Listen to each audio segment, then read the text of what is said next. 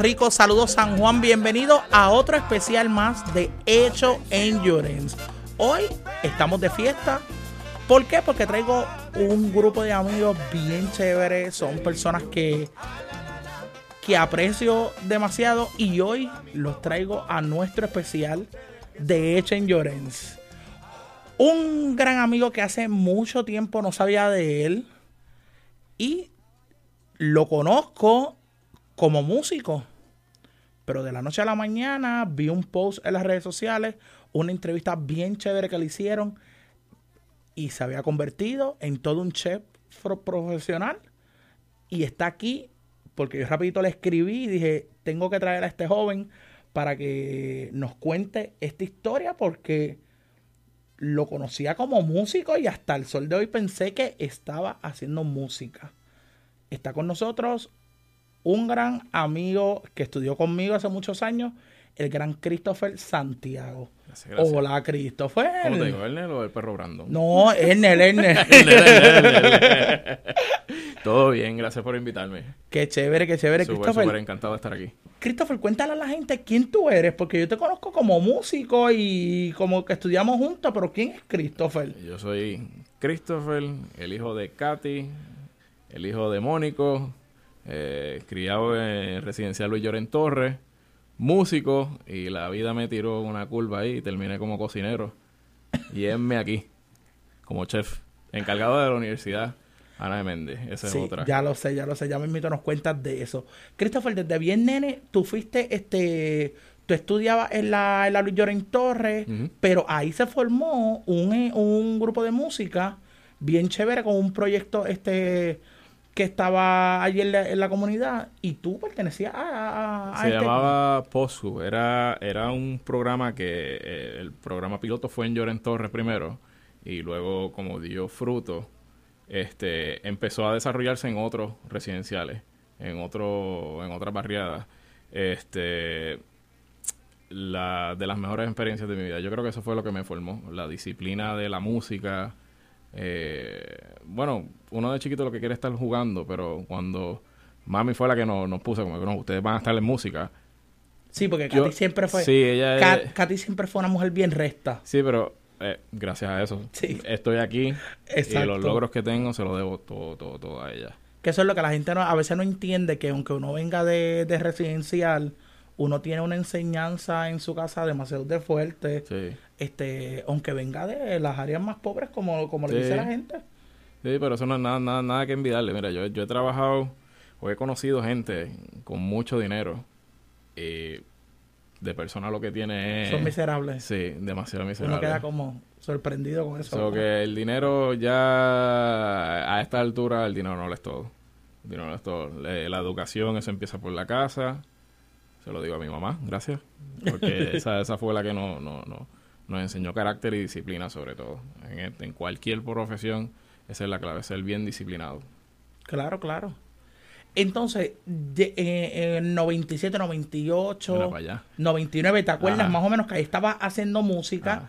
Ya pasa a, a, a, escuela este intermedia, escuela superior. ¿Tú te gradúas con, tú te gradúas este completamente en la, en la Ramón Powell República del Perú con, con los grupos normales de la comunidad? ¿O tú seguiste estudiando otra cosa? Este, yo como... a- a- esto es bien raro decir. A mí me gustaba mucho estudiar. Ok.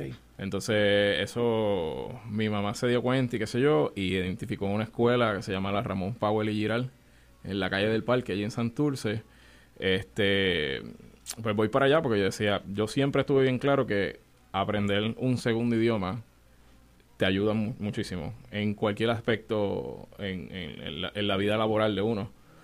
Pero, ya, era medio joyita en la, en la high school de, de la de la Padre Rufo y entonces culmino, estoy ahí desde séptimo a grado 10 me cambio a 11 y 12 en la Ramón Powell y Giralia. Es que estoy con mis hermanos, con los panas de, de, de, de la escuela Luis Llorén Torre, con los panas que... que Del caserío, del caserío. Eso, esto- ¿Y aprendiste bastante- algo de inglés allá en la, la, Sí, la Padre sí, sí, sí, sí, sí, sí. O sea, la clase de inglés era inglés solamente. Hasta para ir al baño tú tenías que pedir permiso En inglés. En inglés. Este, Qué fuerte, mayor- yo nunca había nunca había escuchado este de la escuela. Sí sé de la escuela que está allí en Santurce, pero como que entrar a investigar qué hacen de verdad. So, a- ahora, ahora que están, están, creo que un poco más, más, estricto. ahora viene gente de, de Estados Unidos que, que se A dar están- clase allí. eh, sí, y padres que vienen de, por trabajo, o sea, matriculan a sus nenes, que sus nenes viven en Estados Unidos.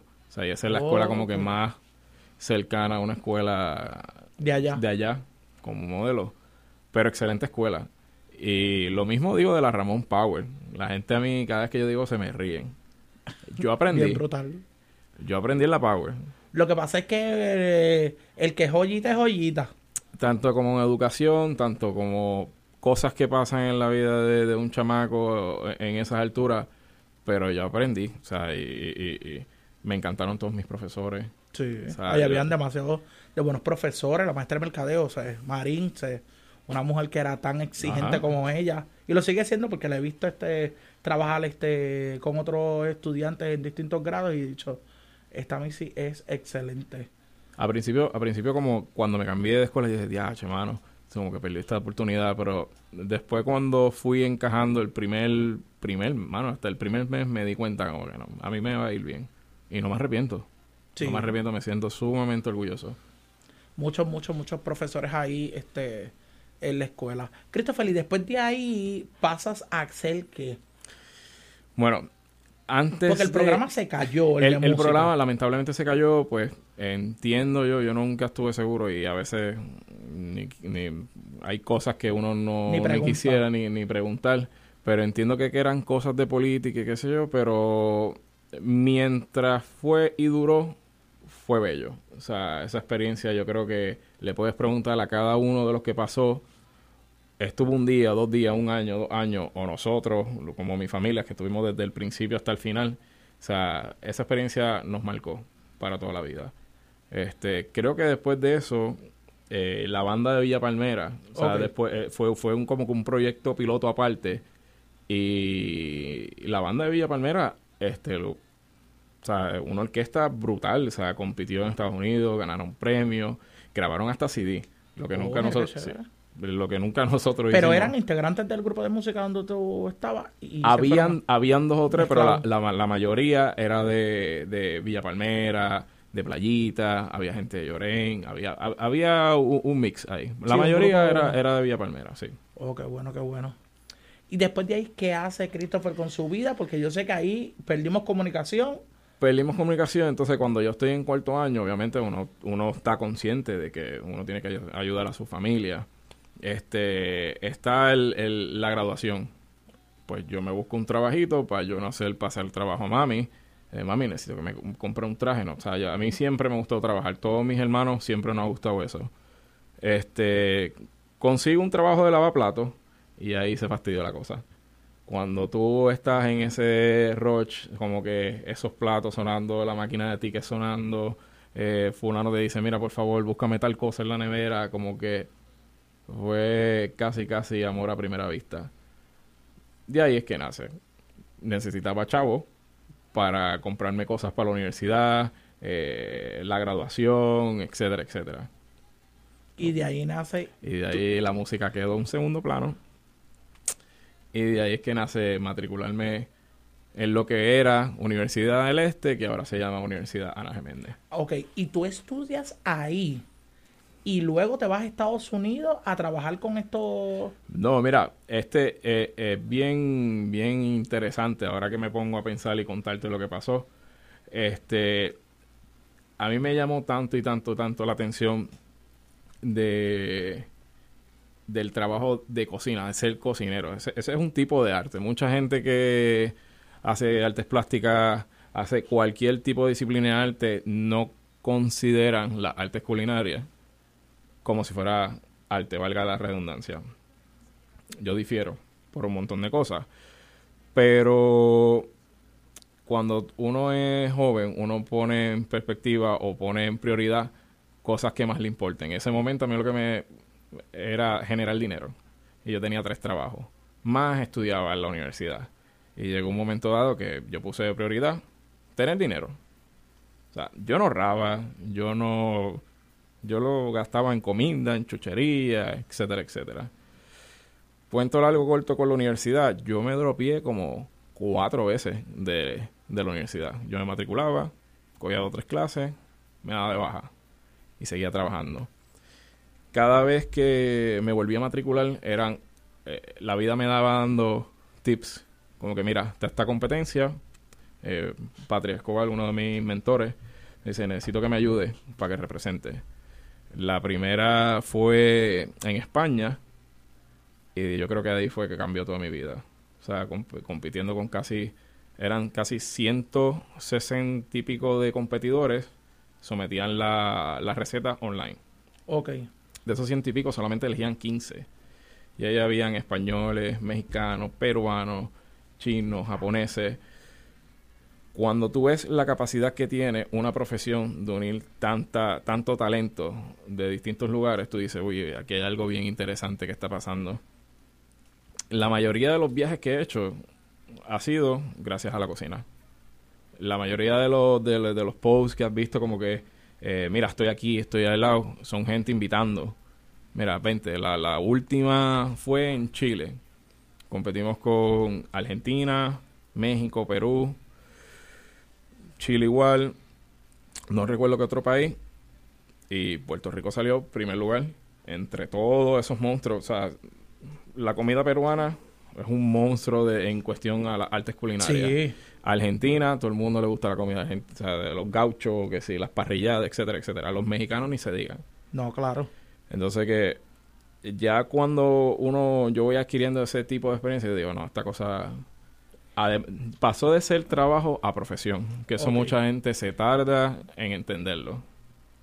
¿Y cocinabas comida puertorriqueña? Este o no, o estabas haciendo platos exóticos te tengo, Te, tengo un amigo, Carlitos Torres, tacho, siempre me llevaba el látigo. Te tengo que confesar que yo detestaba cocinar comida criolla. Okay. No le veía como que, mira, pero si, están los japoneses, si están los chinos, si están los italianos. Sí, que cada cual tiene su, su, su comida, pero... Hasta que tú vas a estos sitios, hasta que tú empiezas a viajar, hasta que... No estoy diciendo viajar a la Disney, nada, nada malo con Disney, pero a viajar a sitios importantes. Sí, exacto.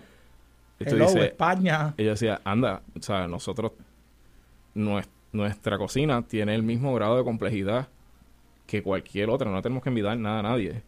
Pero volvemos, eso se adquiere con experiencia, la madurez, etcétera, etcétera. Pero al principio, todo era todo de afuera, todo de afuera que se cocina en Europa, que se cocina en África, que se cocina en Sudamérica, en Norteamérica, Centroamérica. Y eso es lo que cocinaba. Y eso es lo que yo me trataba de, de, de, especializar, como que tratarme... Primero me... ¿Cuándo fue? Por ejemplo, mi primer trabajo fue una pastelería alemana, que era por Punta Las Marías. Ok. Y eso era eh, pastelería, postre, clásico. Este, Alemania son, son unos duros, son unos duros la, la repostería y panadería se hacían pizza también, ahí entra lo italiano. Se hacían pasta, ahí entra lo italiano otra vez. Otro de los de lo, de las experiencias que tuve, trabajé un, en un restaurante donde el tipo era francés, pero su esposa era asiática. Y entonces él combinaba la cocina francesa con la asiática. Y estoy diciendo, esto estaba brutal. Termino trabajando también para un español. La comida española es como que es justo y necesario volvemos, no me arrepiento de nada de lo que pasó. O sea, todo lo que sé, lo sé porque pasó en, en, un orden en específico. La vida es así, media extraña. Sí, exacto. O sea, hay que dejarse llevar. Qué chévere, qué chévere, Christopher. Christopher, ¿y ahora qué está ocurriendo con tu vida? Porque ya, ya viajaste este, a España, este, has cocinado con diferentes chefs, has trabajado con diferentes personas, con, eh, chefs conocidísimos en el mundo completamente.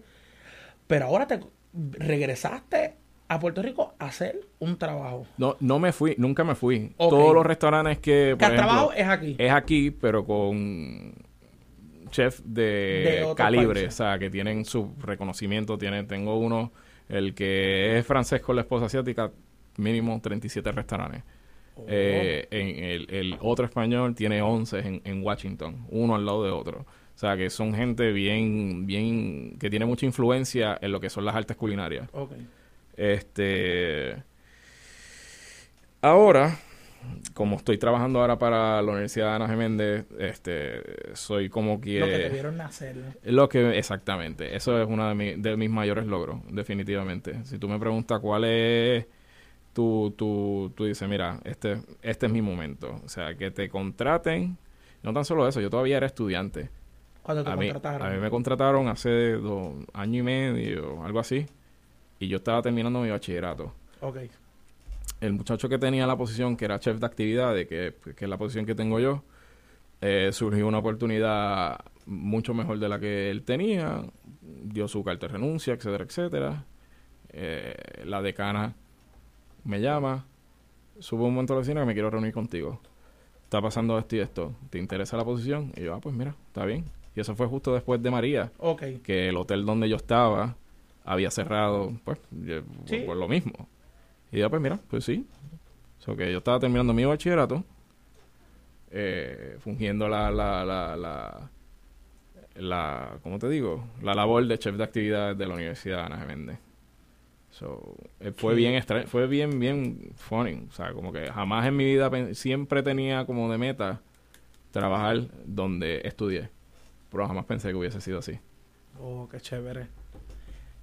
Christopher, ¿y qué, qué te falta ahora mismo? Hay un mundo, muchachos. ¿Sí? ¿Todavía un muchas mundo, cosas? todo, todo, todo, todo. ¿Te ves montando un negocio? está- sí, eh, en, en un momento dado intenté, intenté, intenté varias veces, pero no se dio y qué bueno que no se dio. Ok. Estaba o demasiado de chamaco, eh, no estaba claro en lo que quería.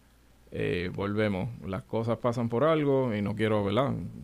A- hablar de religiones ni nada, porque pues respetando a todo el mundo, pero como que Dios tiene su propósito, es cuando Él diga, no cuando uno quiera. Cuando uno quiera. Esto es así. Que si quiero abrir mi negocio propio, pues sí, claro que sí. Se está, se está trabajando, poquito a poco. Eso, así, eso se va a sin ir apresurarlo. como ustedes hacen. Se va cocinando poco a poco. En algún momento va, se va a dar. Exactamente. Qué chévere, Christopher, por haber este, hablado con nosotros eh, en este espacio. Que este es un especial este, bien chévere que grabamos este y lo presentamos aquí en Radio San Juan. Christopher, ¿dónde te pueden este, conseguir para actividades, para eventos, redes sociales, este, Ahora, teléfono? ahora mismo estoy demasiado enfocado en lo que es la, Universidad, universidad. Ana Geméndez. Por X razón, ahora mismo tengo un viaje. No sé si uno de los anuncios que viste. Eh, en Martinica tiene un evento bien grande que está formando y es más o menos lo que tú estás haciendo. Está trayendo gente de los residenciales, pues Martinica está trayendo gente de la isla Oh, o que son hijos de la isla y se van, qué sé yo, a Canadá o a Francia.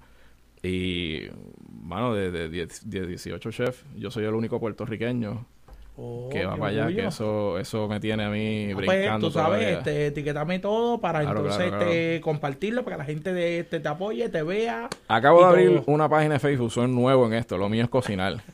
so, acabo, se llama Chef Colo PR. Ok. Eh, en las redes sociales me pueden encontrar Christopher Santiago Figueroa, ese es mi Facebook personal. Este, nada, me escriben cualquier cosita, cualquier duda, cualquier truco, vamos, vamos por ahí. Otra cosa, todos los viernes voy a estar en Noticentro al amanecer. ¡Oh! Como parte- ¡Qué chévere! Yo no sé si estoy hablando mucho, pero No, te estoy que contando esa, la- para esa que es la idea, o sea, de, compartir los proyectos de la gente de nosotros. pues todos los días este chamaquito de las Malvinas va a estar siendo el, eh, o sea, formando equipo con la gente de Noticentro con Helpi, la otra muchacha. Oh, qué este, eso, Siempre, y con Aixa Vázquez, que también es de... Que Que- estoy que loca de- por verla, para decirle, para ver dónde, dónde es ella, porque ya me dicen que es de Llorén, pero sí, yo no sé es dónde de es Llorén, ella. es de Llorén de allí, de Calle 4. De calle 4. Sí, de esa área por ahí es ella. Es la primera. Este, y es prima prima hermana de Antonio. De verdad. Morales, claro. no y es sabía. prima hermana de Antonio y de allí. Qué Su mamá es de allí, de, de, de Llorén. Qué chiquito. el Ella, ella creo que vivió bien pequeña en Llorens y después salieron de, de allí, pero su mamá es de allí. Súper, O sea, es de, de ese grupo de, de la familia de Antonio y, y todo. Pero gracias, gracias por venir Gracias a, a ti, a- a Jaime. este, este proyecto de nosotros. Vamos a ir a una pausa musical y regresamos. Vamos a estrenar la canción de una gran amiga cubana que está haciendo música nueva este, en Miami, la gran Sadie la Niña. Con ustedes, aquí estrenando su nuevo sencillo en nuestro programa. Echen lloren. Vamos a, escucharlo. Tú te fuiste y pensé que no aguantaría. Fue tan fuerte que pensé que me moriría. Pero los ojos abrí, me puse pa' mí, cogí pa' la calle un día, hasta un día, todo llega hasta un día. Ahora tú quieres volver, pero ando como perucho, esto es mucho,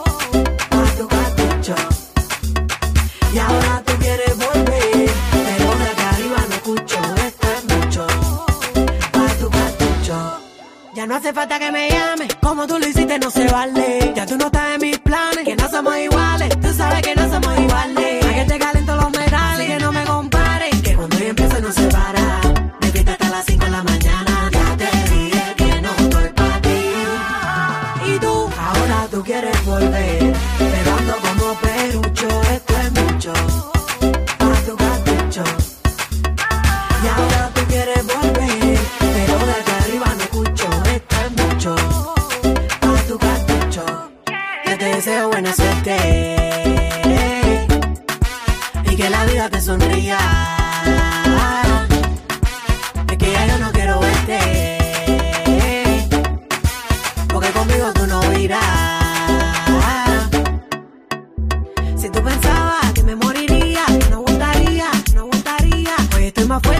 No quiero verte. Te deseo suerte, te deseo suerte. Ponte pa' lo tuyo. Suelta lo que no tuyo. Ponte pa' lo tuyo. Papi, yo tengo orgullo. Tú te fuiste y pensé que no aguantaría. Fue tan fuerte que pensé que me moriría. Pero los ojos abrí, me puse pa' mí, cogí pa' la calle un día, hasta un día, todo hasta un día. Ahora tú quieres volver,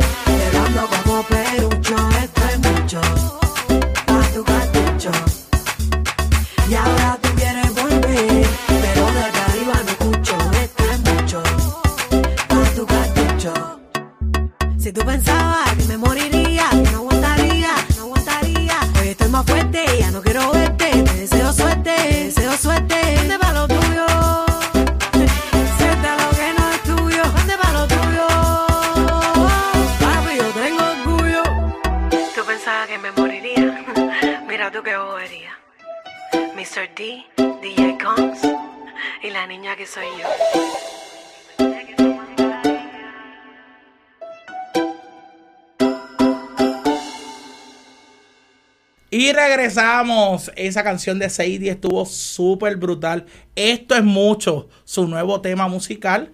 Este que está sonando hace cuatro días en las redes sociales.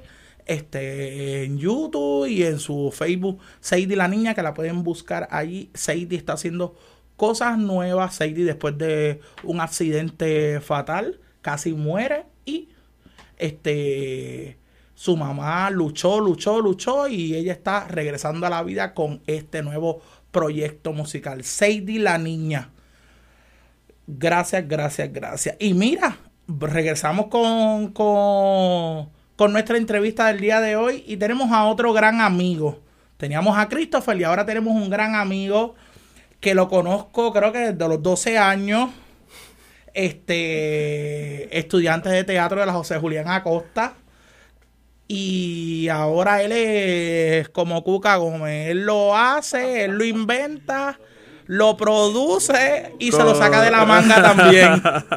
él lo es todo, él lo es todo. Este gran amigo, el gran Julio Vizcarrondo, de allí de Eso, Santurce. ah, sí. Santurce, Puerto Rico, pero adoptado en Lloren Torres. Adoptado, ¿verdad, Julio? Desde los 12 años, ¿verdad? Más o menos. Desde los 12 años, desde el año 2000. Allí llegué a formar parte del grupo de teatro. Eh, y algo que me pareció bien curioso, Christopher decía, yo siempre soñé con trabajar donde, donde estudié. Pues a mí me pareció, me, me, algo parecido, me, me, me pasó a mí que llego por error, como quien dice, a formar parte del grupo de teatro. Un nene de, un- de una urbanización de Santurce se mete a Llorens, lo castigan un par de días porque no lo querían allí, pero yo, como quiera, rebelde. ¿En serio, Mami regreso. te castigó, Julio? Claro, claro, porque yo, yo un día, mira, cuéntalo algo corto. Yo estoy en la escuela. eh, en ese primer año yo era bien timidito y me metí en todos los revoluces que había en la escuela. Pues ahí estaba yo, una escuela, tímido. una escuela Gracias especializada en teatro. tímido. Así que yo estaba en vestuario, en baile, en canto, en todo lo que había.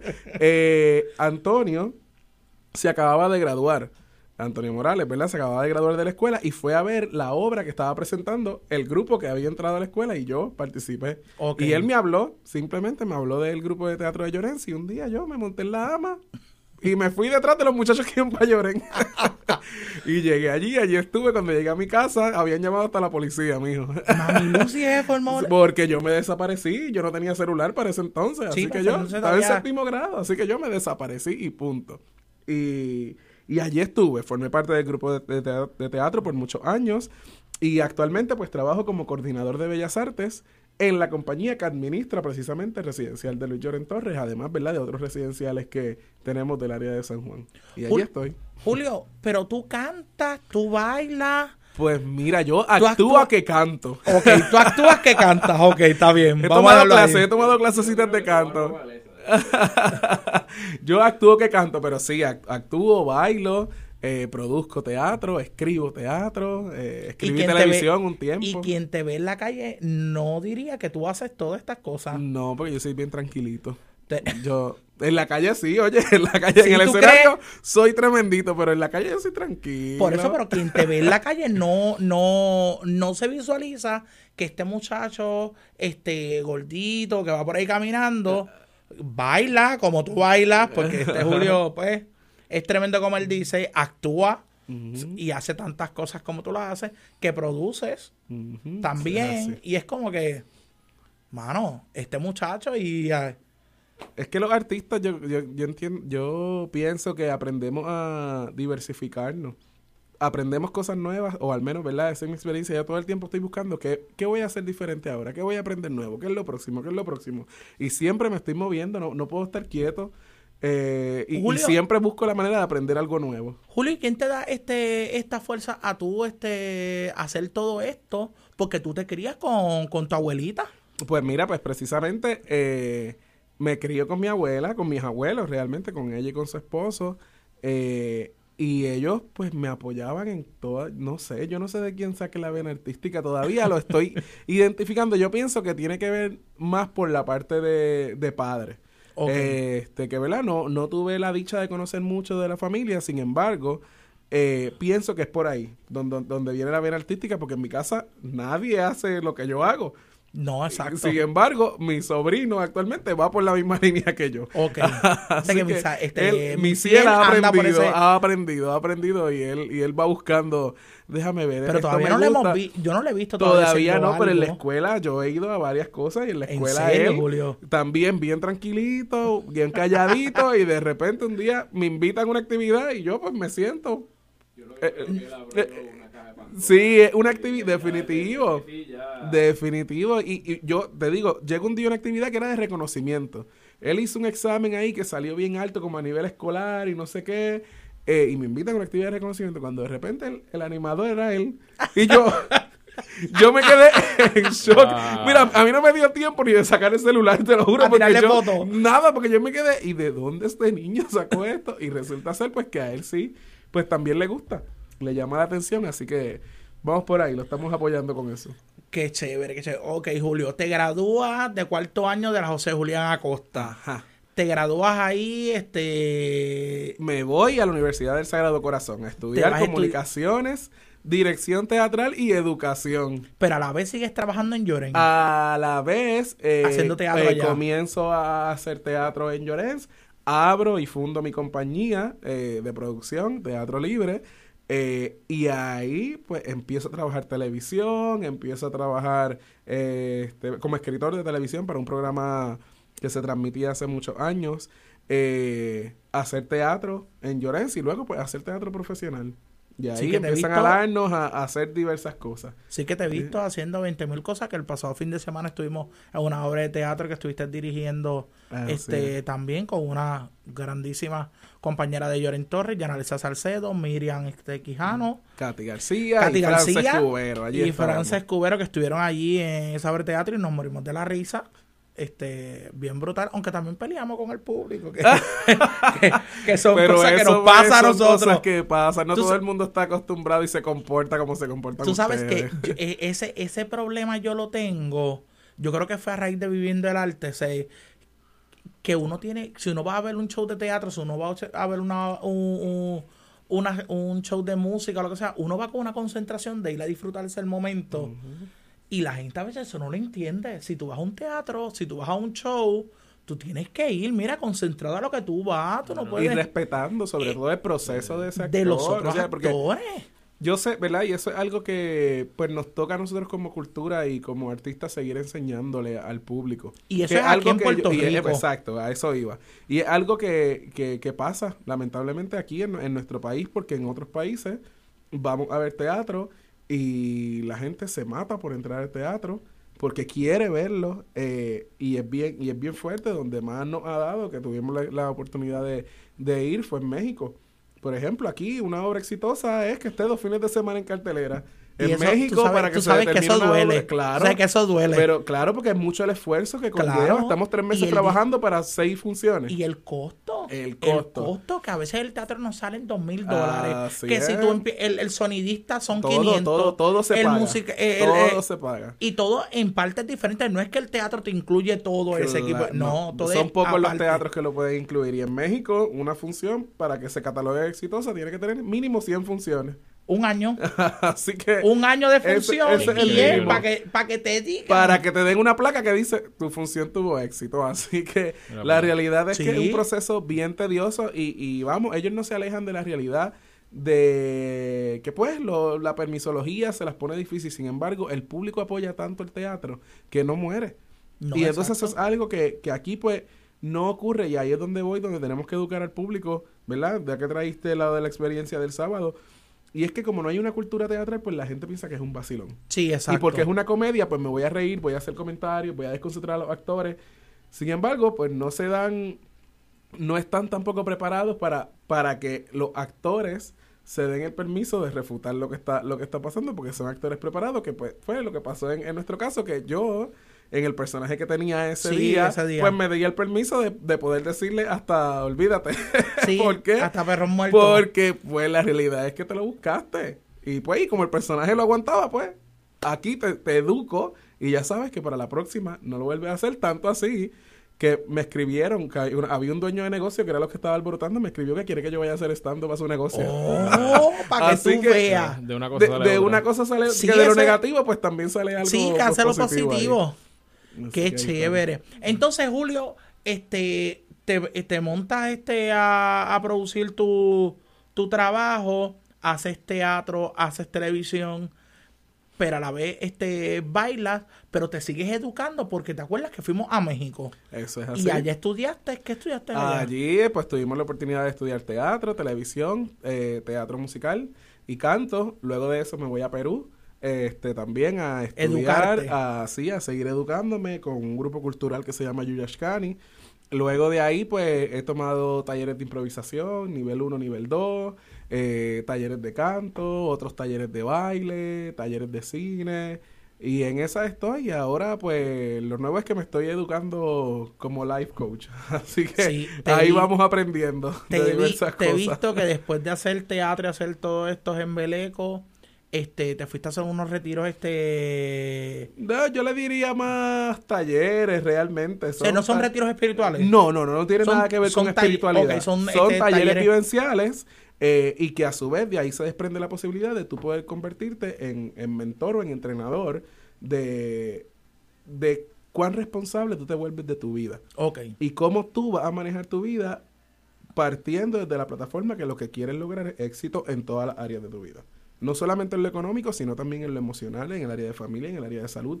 Y es como tú como ser humano lo puedes tener todo, por- porque lamentablemente vivimos en una sociedad donde emocionalmente están ocurriendo mucho, muchas situaciones. Entonces, si nosotros como seres humanos no sabemos controlarnos y lidiar con esas situaciones, pues, oye, van a seguir en aumento los suicidios, van a seguir en aumento los problemas, nos vamos a estar tratando mal en la calle, etcétera. Así pues que mi, ahora ese es mi enfoque.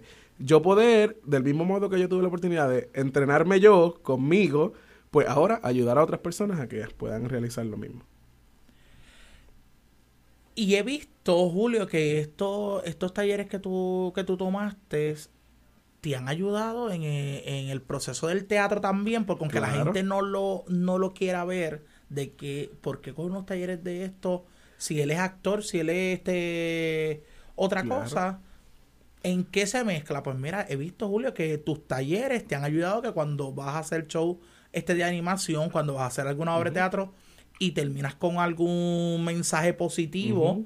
Se, se convierte todo como, como una enseñanza a las Claro, es personas. que- es que va de la mano. Y, las personas van con, se van con un mensaje. va de la mano y, y volvemos. Es, no deja de ser, aunque es un taller que al final te empodera, te ayuda, te hace crecer como ser humano, no deja de ser un libreto. Igual. Exacto. Y es un libreto funcional. Es un libreto que tú lo vas a aplicar eh, en tu vida. Y lógicamente, pues yo siempre manejo desde ahí, de esa plataforma. Me gusta más lo que es la animación, lo que son talleres eh, de tú a tú, talleres corporativos, pero siempre busco la forma de, de poder llevarte el mensaje que te empodere. Tú, con la información que recibas, tú vas a hacer lo que te dé la gana. Y es como yo digo, este, este, este tipo de talleres no es para que tú te conviertas en la mejor persona, en una persona que tiene mucha paz. No, mira, si tú, pues lo que tú eliges es otra cosa, pues si lo vas a hacer, hazlo bien. Exacto. Pero, pero no estés por ahí eh, así dando eh, tumbos a lo loco, porque si no, te haces daño tú y le vas a hacer daño a los demás. Exacto. Así que es que te empoderes y que te lleve a un próximo nivel, solo que emocionalmente bien, como, como debe ser. Ok. Julio, y que y eh, en una parte de tu vida te vi que dabas clases de este de maestro regular. Sí, porque eh, estudié educación en la universidad. En la universidad estudiaste Estudié educación. educación, mira, fue, es bien gracioso porque estudié, mi especialidad es kinder a tercero. Ok. Pero de repente me encontraron en un colegio, no, Julio, vas a dar de séptimo a cuarto año. Mira, ¡Eh, a rayo! Pues, ¿sabes qué fue cambiarme todos los muñequitos? Pues allí fui a dar, a dar, comencé dando clase de teatro. Ok. Pero de repente, no, Julio, pues dame la clase de español. Y tú como Está bien, que pues vamos a dar la clase de español. Así que te digo. y ¿verdad? mezclaste el teatro con la con la clase Claro, ob- obviamente claro, porque definitivamente. Me, mezclé teatro con la clase de español, después di clases de historia.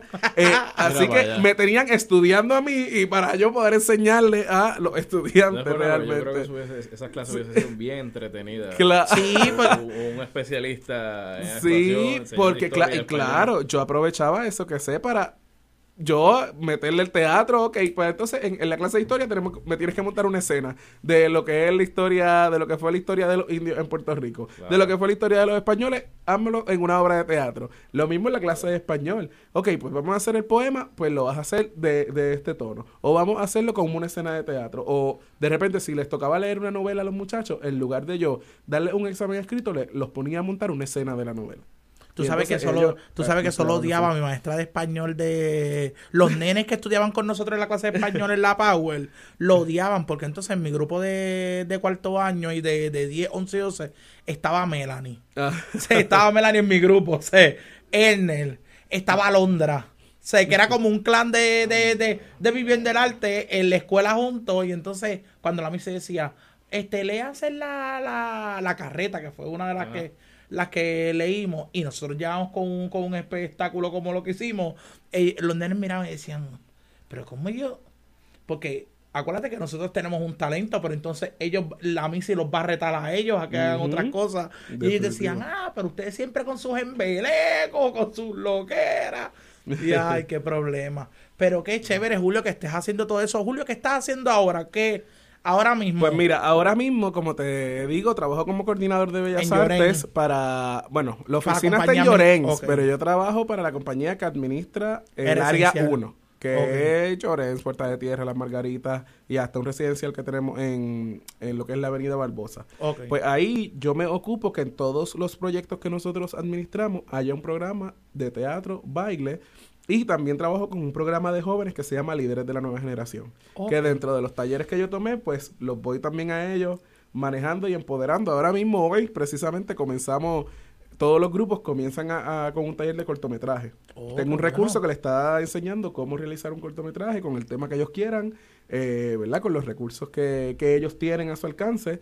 Eh, y eso es lo que vamos a estar trabajando en esta temporada con esos jóvenes. Que precisamente estos jóvenes son los que no les gusta el teatro, no les gusta el baile, no les gusta el deporte, no les gusta nada, solamente andar por ahí con el celular o tirar piedras. Así que yo me encargué de Ay, Dios mío. salvar a esos jovencitos. Tantos nenes, ¿verdad? Que teníamos en el Vamos a enfocarlos a hacer algo. Y ellos hacen de todo ahí, Ernel. Ellos bailan, yo los pongo a bailar, yo los pongo a, actuar, eh, les doy talleres de manejo de emociones, de autoestima, de sexualidad, etcétera. Y ahora pues tienen un reto que tienen que crear un cortometraje. Ellos, yo no los voy a ayudar en nada. Yo contrato un recurso, él está dando la herramienta y ellos van a grabar, van a producir, van a actuar, van a escribir el libreto, todo. Oh, y tienen chévere. cinco semanas solamente para hacerlo. Y después lo van a, van a presentar. y después vamos a hacer una presentación en el Teatro de Llorens de todos los grupos. Son Oh, cuatro residenciales que están envueltos. En este caso, Llorens, Las Margaritas, Puerta de Tierra y, eh, y Parque San Agustín. Y entonces, en Llorens vamos a hacer la presentación. Oye, qué chévere. Julio. ¿y qué te falta por hacer? Porque si ya, le, ya he visto que lo has hecho, has hecho de esto, imagínate, ¿qué te no, falta, pero todavía Julio? me falta, mi hijo, me falta seguir viajando, conociendo, aprendiendo. Conociendo, aprendiendo. Amén. Sí, Amén. sí, eso es mi, mi objetivo realmente es seguir llevando un mensaje Positivo. de esperanza y, na- y vuelvo, nada que ver con la religión porque yo no soy muy devoto que digamos, Eh, pero es un mensaje de posibilidad realmente, que mira, no importa de dónde tú vengas, no importa quién tú seas, no importa los problemas que tú hayas tenido en tu vida, que si viviste con mami o no viviste con mami o con papi o no viviste, olvídate, la vida se va a encargar de darte todos los golpes que están. Pero si tú eres duro de verdad, tú vas a salir adelante, no importa qué. Y de, ese es mi objetivo, esa es mi visión, poder llevar ese mensaje, que no importa de dónde vengan y lo que te haya ocurrido, vamos para adelante, no importa qué. Bueno, con este mensaje de Julio cerramos nuestro especial de, de Hecho en Llorens. No se pierda, mi gente, que ya terminamos este especial hoy, pero estamos ya preparando el nuevo para nuestras próximas semanas. Como siempre, me puedes conseguir en mis redes sociales, Ernel González en el Facebook, Ernel123 en Twitter, Ernel123 en Instagram. Ahí me puedes conseguir en el Facebook, también puedes conseguir nuestro, pro- nuestro nuestra página del programa Hecho en Llorens y la casa productora Radio San Juan en el Facebook y en internet radiosanjuan.org. No se olvide que nos puedes escuchar en todas las plataformas digitales, Apple Music, nos puedes escuchar en Spotify, nos puedes escuchar en SoundCloud, Hecho en Lloren, búscalo allí, que ya aparecemos, estamos pegaditos. Eso, eso Julio, es, eso es. ¿dónde te pueden conseguir a ti en las redes sociales? Pues yo Para contrataciones también. yo no soy muy de redes sociales, pero... eh, Julio, no mientas porque te Julio- he visto que estás pegado con Jul- tus redes. Bueno, Todos Julio los días Vizca- veo tu mensaje Julio positivo. Vizcarrondo en Facebook. Pero también eh, tienes el de la amiga y- tuya. Y, entonces el del personaje, pues... Pero ese es tu amigo mío. o es tu prima, Eh, Julio. eh, eh, yo soy su manejador, yo Ah, soy su manejador. manejador. Exacto, yo la manejo, ella se llama... Ella se llama María, pero ella tiene un nombre bien peculiar que se puso la Vichy Fokker. Así que la puedes conseguir en Facebook, la Vichy Fokker y sus amigos. y, tiene, y, y tiene seis hijos. Eh, tiene siete, realmente. Ay, Dios mío. Sí, Vas a traerme. tiene, tiene siete hijos. sí, de- el último es Benito, Benito. Ok. Se llama ¿Y Benito Boni, Benito? Boni. ¿Cómo es que hijos. se llama? ¿Cómo es que se llaman? Eh, los rayos, hijos los de hijos ella? de ella se llaman Yasuri, Yamile, Wisin, Yandel, Osuna, Benito. Eh, ay, me falta uno, espérate, me falta uno que, que no sé cómo es que se llama. Así, Eh, ah, así no me acuerdo, Así ella- uno se pone de la pavera con, con, con Julio y sus ocurrencias. Mi gente, nos vemos en una próxima ocasión. Esto fue Hecho en Llorens. la la la la la la